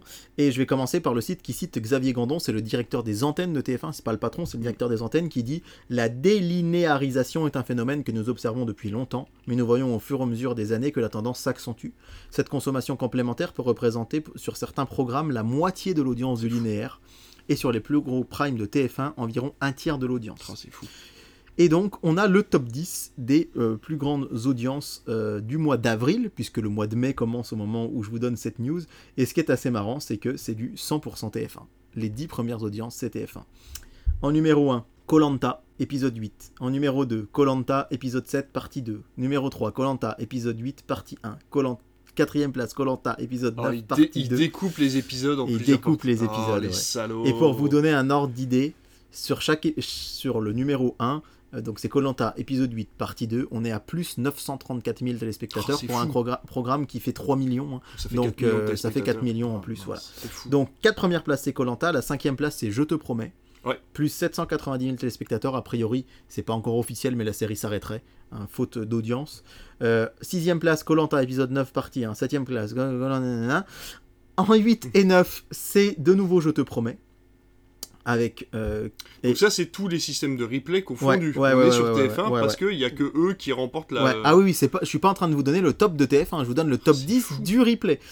Euh, donc je te promets qu'il quand même euh, gagne 700 000 téléspectateurs à chaque fois pour 2 millions 1 en linéaire, donc Ah c'est quand même... euh, c'est pas, million, c'est pas négligeable, ça fait du 3 millions, et à la dixième place, c'est The Resident avec plus 700 000 téléspectateurs. Pour que vous soyez sûr que je ne vous donne pas un top TF1, je vais vous donner quand même le 11e, c'est la demi-finale de Pékin Express sur M6, qui fait 666 000 téléspectateurs, ce qui fait, ce qui fait passer le programme de 1,8 million à 2,5 millions ah au final, ce qui est quand même pas rien.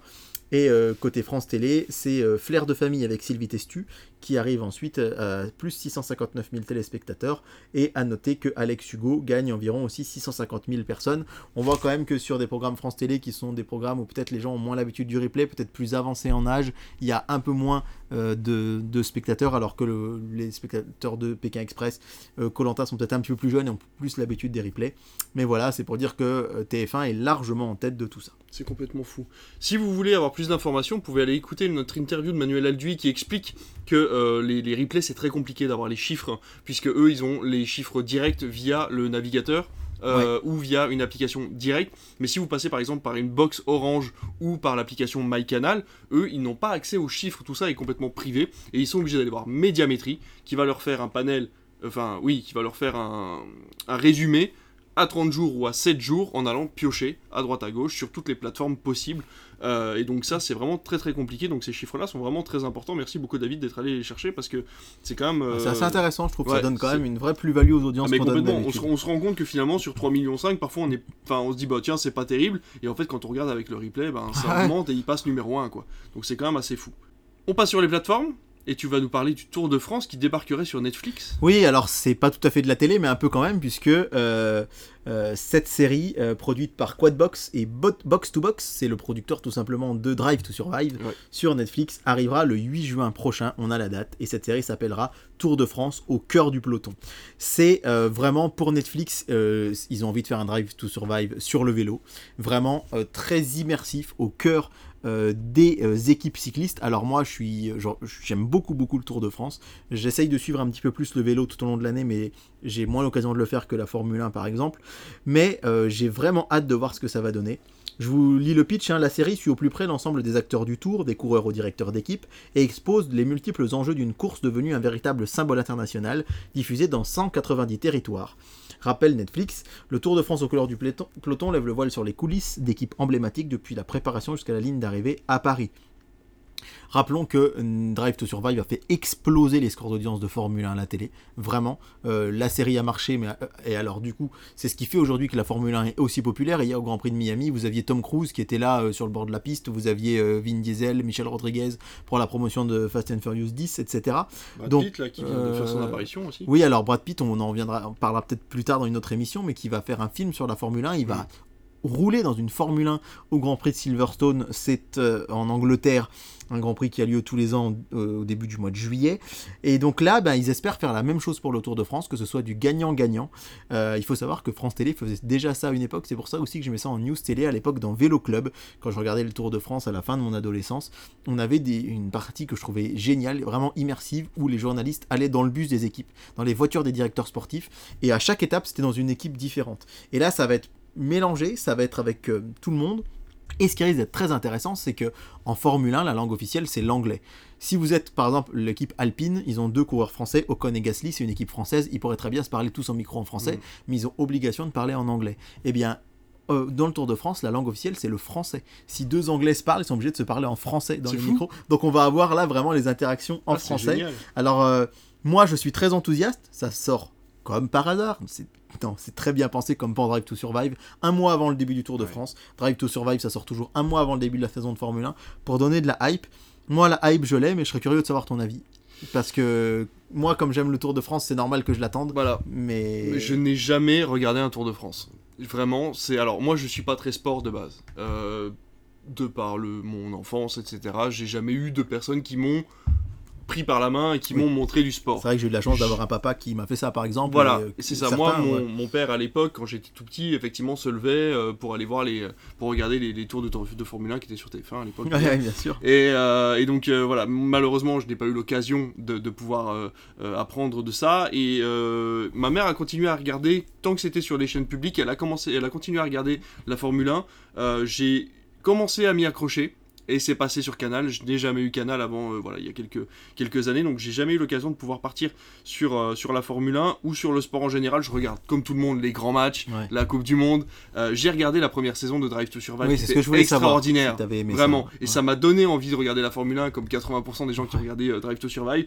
Et je l'espère vraiment, et là pour le coup, Netflix a une qualité euh, de, de, de, par ses documentaires et l'historique de ses documentaires, une qualité d'écriture pour raconter les choses, pour les rendre euh, exaltantes. Donc euh, c'est fort possible euh, qu'on ait envie de regarder le Tour de France après avoir On rappelle que c'est la même boîte de prod, hein, j'ai dit en introduction, mais ça va être vraiment dans le même genre que Drive to Et eh ben, du coup, je suis curieux parce que je me dis, ben, déjà que la Formule 1, j'avais cette petite envie de regarder de la Formule 1, Drive sur, to Survive, à appuyer dessus pour que j'y aille.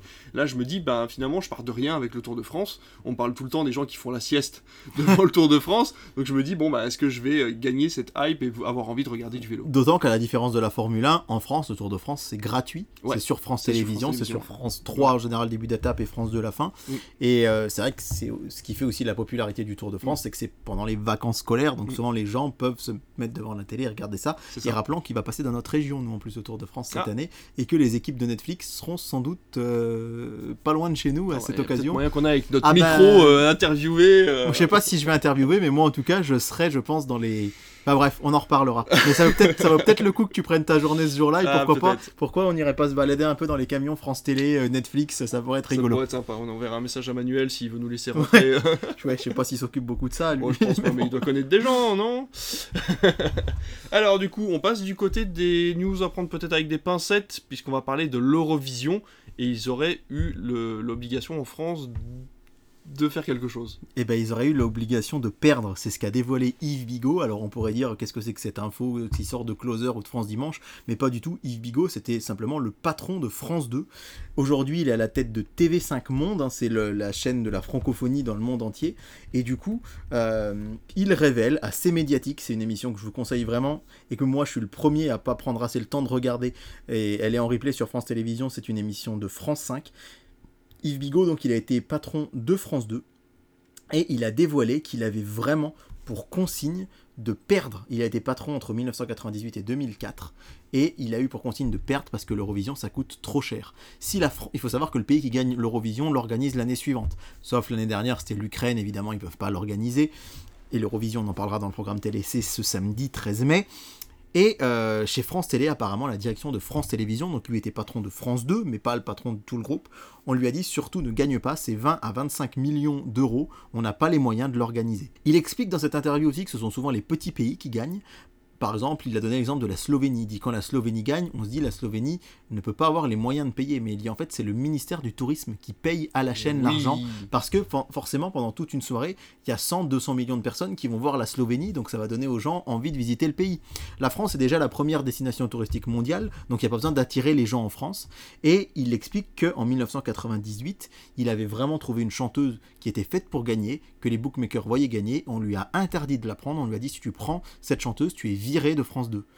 Et donc, on a une liste des chanteurs qu'il aurait euh, choisi, entre guillemets, avec euh, l'aide de la chaîne, etc., pour perdre et c'était notamment le cas donc euh, pour la chanteuse, comme je vous le disais, en 1998. Il n'a pas dévoilé qui aurait été cette gagnante, mais c'est finalement Marilyn qui a chanté Où aller? Et la France était vraiment 24e dans les bas-fonds. Et on lui a dit, bah voilà, on organise déjà la Coupe du Monde, on ne peut pas organiser l'Eurovision. Naya avec Je veux donner ma voix en 1999, 19e. Sophia Mestari, On aura le ciel en 2023e. Il a dû avoir un peu chaud euh, aux fesses en 2001 avec Natacha Saint-Pierre, la chanteuse canadienne, Je n'ai que mon âme, qui a fini 4e. Sandrine François, 5e, Il faut du temps en 2002. On a eu euh, Louisa Bailèche avec Mon Émerveille 18e en 2003, Jonathan Serrada qui avait gagné la nouvelle star à l'époque 15e en 2004, Hortal avec Chacun pour sa soi 23e en 2005 et Virginie Pouchin 22e en 2006. Et il va même plus loin puisque après avoir été président de France Télévisions, euh, de France 2, pardon, c'est important de ne pas dire de bêtises, il a été euh, en 2006 nommé responsable et directeur des antennes à la RTBF, donc la chaîne euh, publique belge, et on lui a dit exactement la même chose. Oh, on lui a dit il ne faut surtout pas que la Belgique gagne l'Eurovision parce que la Belgique l'avait gagné 4 ans plus tôt, et il dit que ça a, entraîné dans le groupe public un plan de licenciement de 2000 personnes, oh, tellement ça a coûté eh ben cher à la Belgique de l'organiser. Oh, donc il explique bien que maintenant les choses sont différentes, que la France veut vraiment gagner, que le ministère de la Culture appuie pour qu'on essaye d'avoir un gagnant. On verra si ce sera le cas euh, de euh, la chanteuse canadienne qui représentera Lazara, qui représentera la France samedi Mais en tout cas, c'est vrai que c'est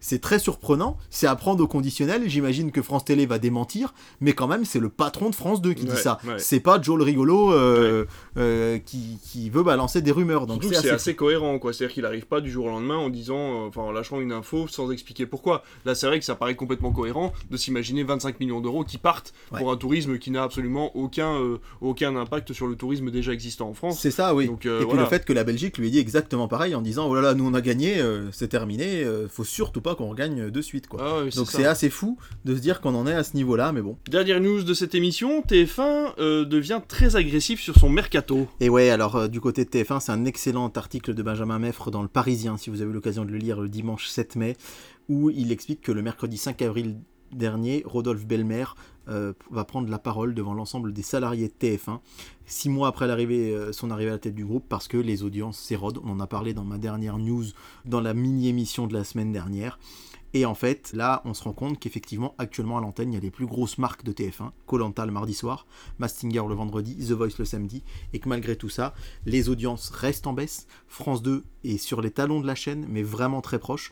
France 2 n'a jamais dépassé euh, TF1 au global sur un mois depuis 1982 et on voit les choses arriver vraiment, euh, vraiment de très près du côté de TF1, on en a vraiment très peur.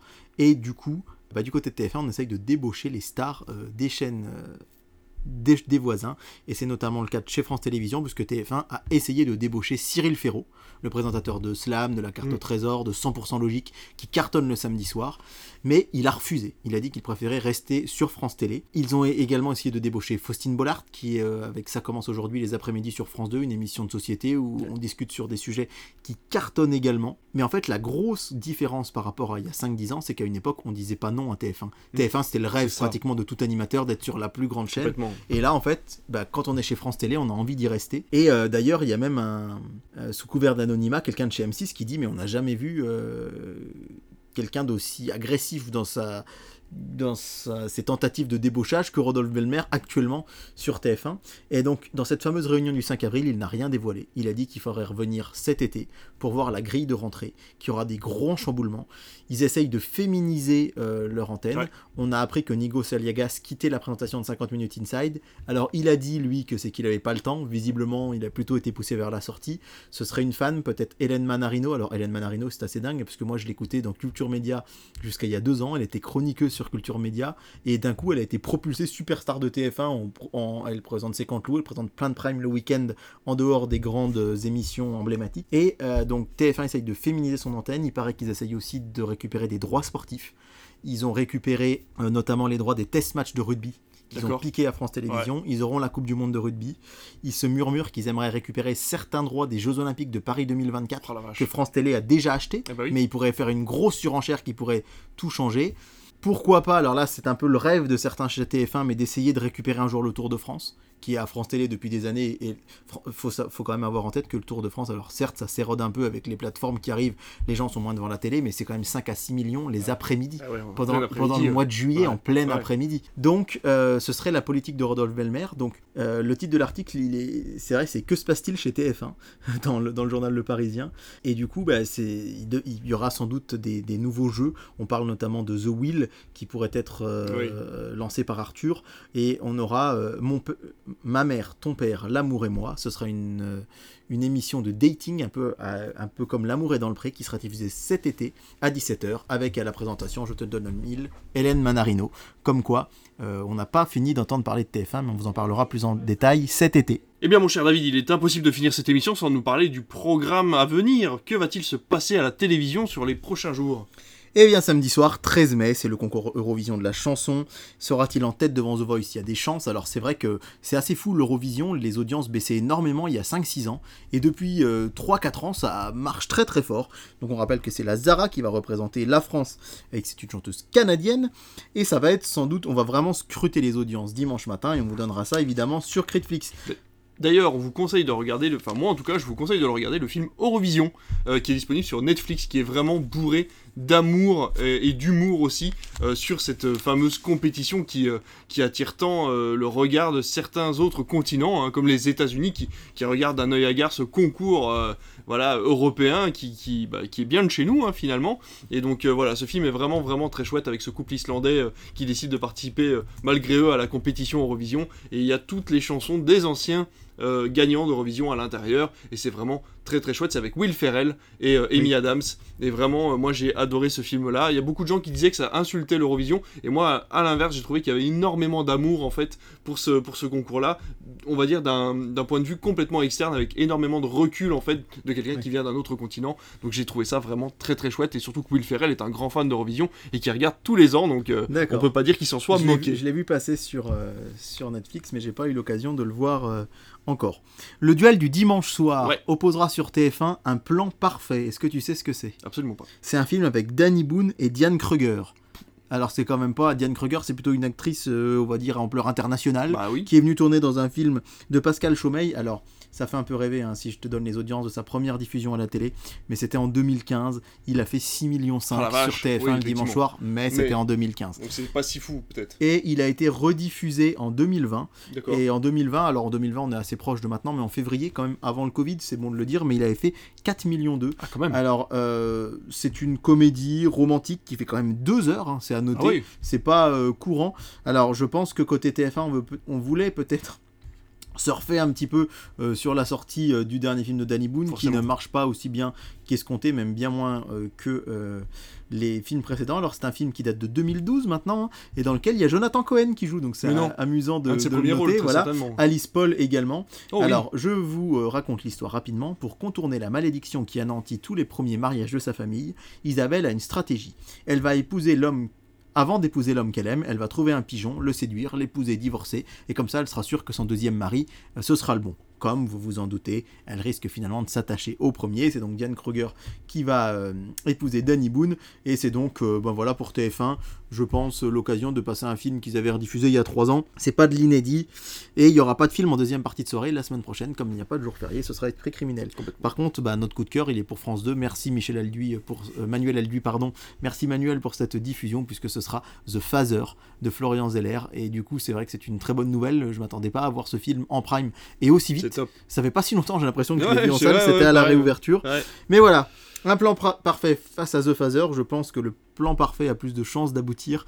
Euh, mais vraiment, regardez The Phaser. France 2 nous a souvent étonné hein, sur ces inédits, donc euh, je trouve que voilà, ça mérite peut-être d'avoir un peu plus d'audience. Un gros coup de cœur pour The Phaser.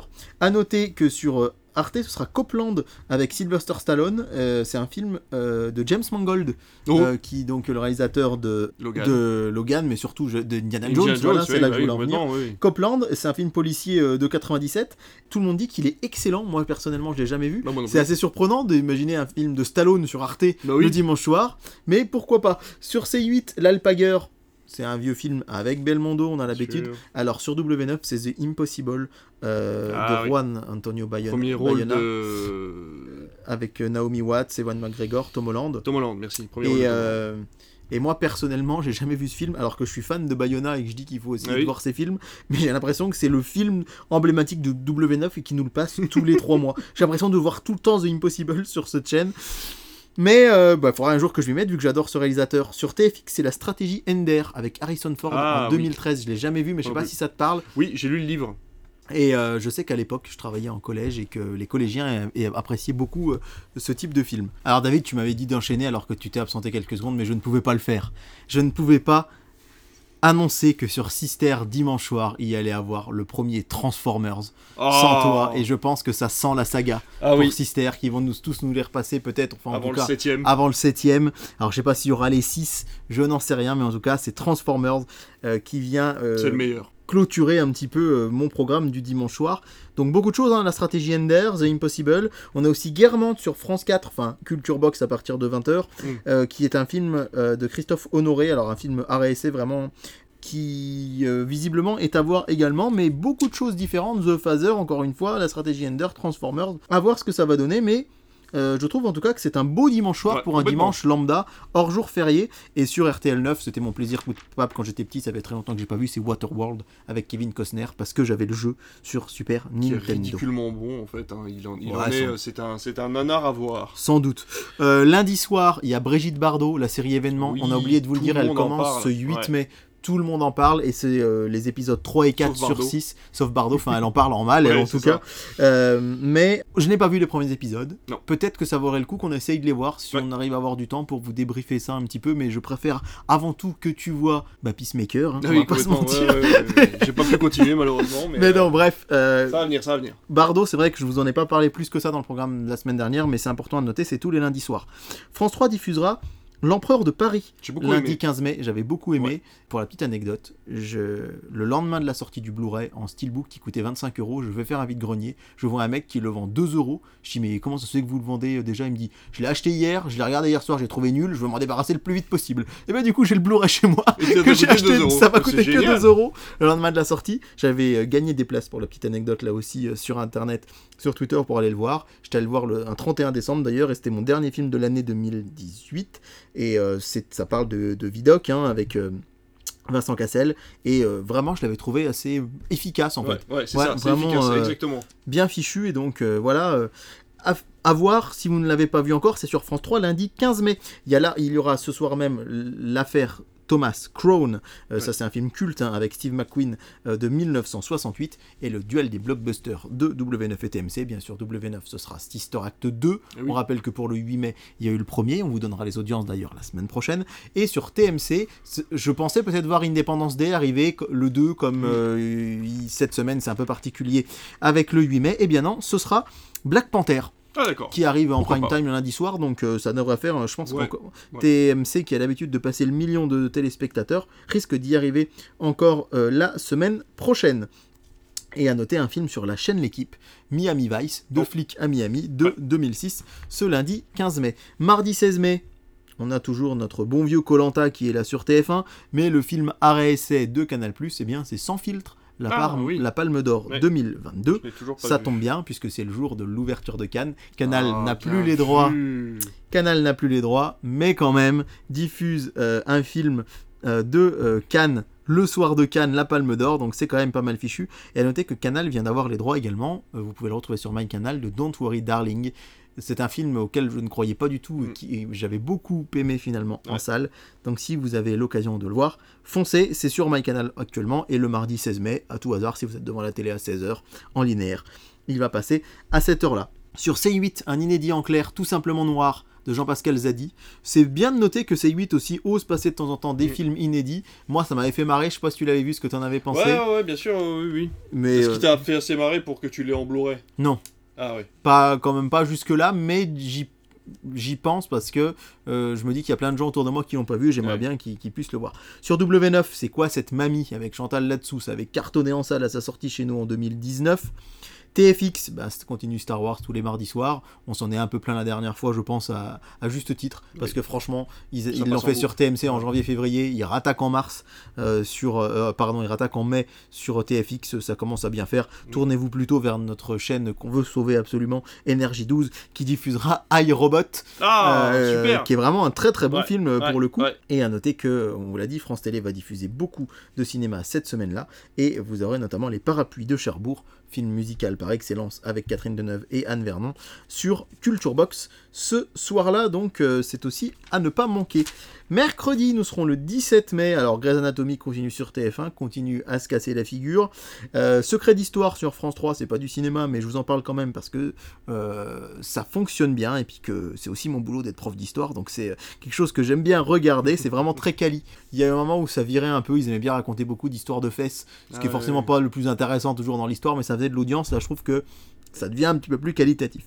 Pour voir du cinéma, il faudra aller sur Arte voir Everybody Knows d'Asgard Farhadi. C'est un film euh, espagnol euh, franco-italien, espagnolo-franco-italien, je sais pas si on dit ça comme ça, mais bref, c'est vraiment un film qui m'avait beaucoup marqué à l'époque.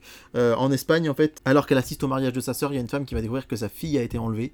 Et c'est un film vraiment très dur. Alors, c'est le genre de film, c'est, enfin, je sais pas pourquoi ça fait penser à Asbestas, mais c'est pas la même chose. Mais c'est le genre de film où en fait on en sort un peu mal et j'ai de plus en plus de mal à regarder des choses comme ça. Moi, j'ai de plus en plus besoin qu'un film bah, me change un peu les idées plutôt que. Ah. Donc là, euh, Everybody Knows, je vous préviens, c'est pas forcément évident. Rosetta sur euh, Culture Box qui fait vraiment une semaine Cannes. Hein. Il y a du cinéma tous les soirs cette semaine-là, euh, donc y compris le 17 mai à voir. Et donc Percy Jackson et la mère des monstres. Alors là, c'est pas un film de Cannes du tout, mais bon, qui va être diffusé sur Sister ce mercredi 17 mai. On passe au jeudi 18 mai avec sur France 2 l'histoire assez incroyable de Philippe de Dieu-le-Veut. Est-ce que ça te parle? Pas du tout. Je pense pas. Il C'est quelqu'un que nous n'avons pas connu. C'était le présentateur télé de la chasse au trésor. C'était euh, l'ancêtre de la carte au trésor. C'était vraiment un présentateur de télé aventurier. Le 6 août 1985, il part sur le fleuve Zaïre et il disparaît avec six de ses collaborateurs. Et encore aujourd'hui, personne ne sait ce qui lui est arrivé. J'ai écouté plein d'émissions de faits divers qui en parlent. C'est absolument passionnant parce que c'était vraiment. C'est comme si aujourd'hui, du jour au lendemain, Cyril Ferraud ou Jean-Pierre Foucault ou Nico Saliagas ou Karine Ferry disparaissaient du jour au lendemain sans qu'on sache ce qui lui est arrivé. C'est fou. Il y a beaucoup de rumeurs qui veulent que peut-être qu'il faisait partie, il était agent secret. Certains pensent qu'il serait, qu'il aurait été agent secret, qu'il aurait des choses un peu comme ça. Et donc France 2 fait vraiment un documentaire complet, inédit en prime time le jeudi 18 mai. Ah si tu as l'occasion, ah je bah pense que ça pourrait t'intéresser parce que c'est un animateur télé qui disparaît du jour au lendemain. Son fils, Tuc Dual, est euh, assez présent dans les médias, il travaille sur Europe 1 notamment, et euh, je crois qu'il n'était pas trop pour le fait qu'on continue d'alimenter le truc ce qu'on peut imaginer, c'est assez dur pour lui euh, de, se rendre compte qu'il n'a pas connu son papa ou presque à cause de ça. Mais voilà, c'est vraiment, c'est passionnant, en tout cas comme fait divers. Donc je pense qu'il y a de grandes chances que je sois devant France 2 ce soir-là. Sur M6, on a Cars 3 mais dis donc, pourquoi on a Cars 3, David ben, parce, que, jeudi 18 mai, c'est l'ascension. Eh donc c'est férié le 18 mai. Oui, mais, et du coup, c'est vrai que la veille, j'aurais pu vous donner des noms de films d'animation. Bah, à part Percy Jackson, il n'y a pas beaucoup de films familiaux la veille. Mais par contre, les écoles n'ont pas cours le vendredi. C'est le fameux pont de l'Ascension. Donc jeudi férié et vendredi semi-férié, on pourrait dire. Donc on a Cars 3 sur M6. Enfin M6 qui passe un film d'animation, mais cette fois-ci c'est pas un dimanche. Et derrière on a Disneyland Paris, les 30 ans d'un rêve toujours plus grand. Sur Arte, Annette, film d'ouverture de Cannes 2021 que j'adore de Léo Scarax. J'ai eu un peu plus de mal moi, mais moi je... en fait je ne, c'est du grand cinéma, mais ça ne m'a pas transcendé. Moi, ça m'a transcendé. Pour mais objectivement, mais voilà. le film est absolument. Mais j'ai beaucoup aimé. Et euh, je l'ai. Je, pense que je j'essaierai de voir soit Annette, parce que j'ai pas acheté en Blu-ray encore. Mais de Dieu le veut, ça m'intéresse aussi beaucoup. Big Boss sur euh, C8, bah, c'est un film de kung fu et on sait qu'ils essayent de s'y mettre un petit peu. Sur TMC, Fast and Furious 6. Sur TF1 série film Shrek 3. Retours à Howard's Ends avec Anthony Hopkins et Emma Thompson, c'est un film de 92, toujours sur euh, France 4 Culture Box. Mais vous allez me dire, cher David, c'est un jour férié, y a-t-il des films la journée pour l'ascension? Eh ben il n'y a pas grand chose malheureusement. Je vais quand même vous dire ce qu'il y a sur TF1. Alors l'année dernière, TF1, ils avaient passé du cinéma et ils avaient notamment passé un film qui s'appelle Zapt. Euh, l'application, euh, quelque chose comme ça, et que j'avais regardé moi ce jour-là parce que c'est le premier film, on va dire entre guillemets, c'était un téléfilm Disney de Zendaya où elle joue une jeune adolescente qui a une, application magique sur son portable et j'avais trouvé ça euh, complètement déconnecté de ce qui peut m'intéresser. C'était clairement un film qui était fait pour un très jeune public à l'époque, mais c'était assez amusant. Et malheureusement, euh, la TF1 n'a pas passé de film, mais plutôt un diptyque de, euh, un diptyque de téléfilm qui s'appelle Les Malheurs de Ruby. Et Les Malheurs de Ruby, un nouvel éclat. C'est je ne, les ai pas vus, j'ai juste regardé des extraits pour préparer cette émission. Ça a l'air hyper familial par contre. Donc c'est vrai que c'est bien quand on peut avoir des films, mais ça, ça peut être sympa aussi également. À noter que sur Arte, vous aurez Bénure à 13h20 et que euh, vous retrouverez également là, on, vous en avez l'habitude, on vous le dit souvent, c'est Sister hein, qui en général passe des films les après-midi euh, pour ce genre de jours fériés, enfin ce sera le cas ce jeudi de l'Ascension. Et vous aurez donc à 14h Blanche-Neige et le Chasseur, suivi à 16h20 de Percy Jackson, Percy Jackson, la mère des monstres, pardon. Percy Jackson qui aura été diffusé la veille sur cette même Sister. Donc si jamais vous l'avez manqué, c'est l'occasion de le revoir. C'est avec Logan Lerman et Alexandra Daddario, donc sur Sister. Et David, tu ne peux pas ne pas être là quand je vais t'annoncer la journée de C8 en ce jour férié, puisque Allez, je te laisse regarder sur mon petit programme télé. C'est notre tradition. Le grand bêtisier. Le grand bêtisier pendant 9 heures. Alors c'est vrai qu'à Noël, ils nous font plutôt des 12, 13, 14 heures. on est presque un peu déçus. Encore, hein. Petits joueurs. Mais voilà. Donc en journée, vous aurez Blacklight euh, et Compromat sur, euh, sur Canal, c'est pas vraiment euh, du, familial, plutôt Les Malheurs de Ruby sur TF1. Seconde chance sur M6, c'est une comédie romantique avec Jennifer Lopez, Bénure sur Arte, et comme je vous le disais, sur Sister, Blanche-Neige et le Chasseur, et Percy Jackson, et La Mère des Monstres. Et on s'arrête enfin au vendredi 19 mai avec la suite des aventures de Ruby sur TF1. Les Malheurs de Ruby, d'or et de lumière à 13h55 et à 15h40 les Malheurs de Ruby, Joyaux cachés. Ah oui, il faut ça sur deux jours. En fait, ouais, il y en a quatre. Alors pour le coup, je trouve ça assez cohérent, même si évidemment, je vous le dis, j'aurais préféré qu'il y ait des films, mais le fait qu'il y ait des téléfilms familiaux et qui suivent et toute la saga, c'est plutôt propre pour le téléspectateur, je trouve. Alors par contre, sur M6, là, un pas de film. Euh, le Trésor de la Sierra Madre sur Arte l'après-midi, mais comme tous les jours, il y a un film l'après-midi sur Arte. Par contre, Sister fait vraiment comme si c'était un jour férié, puisqu'il y aura Marie à tout prix à 14h et Pearl Harbor à 16h. Ça, c'est pour en journée.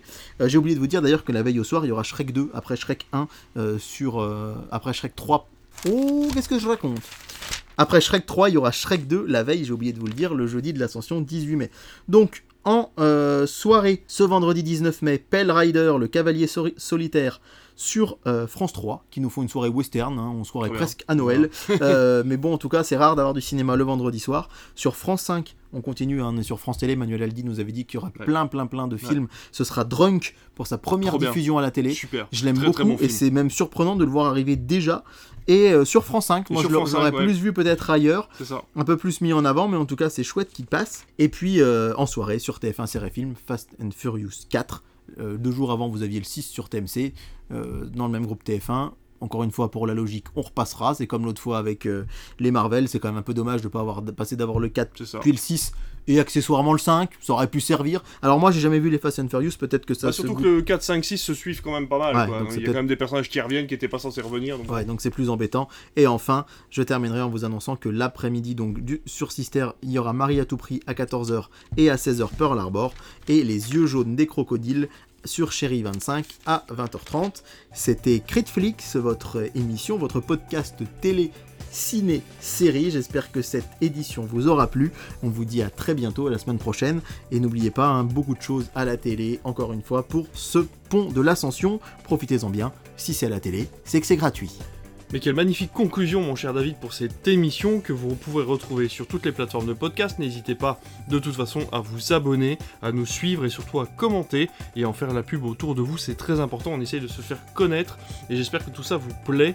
On se retrouve la semaine prochaine avec plein d'infos, plein d'audience et plein de programmes télé. Merci, à bientôt.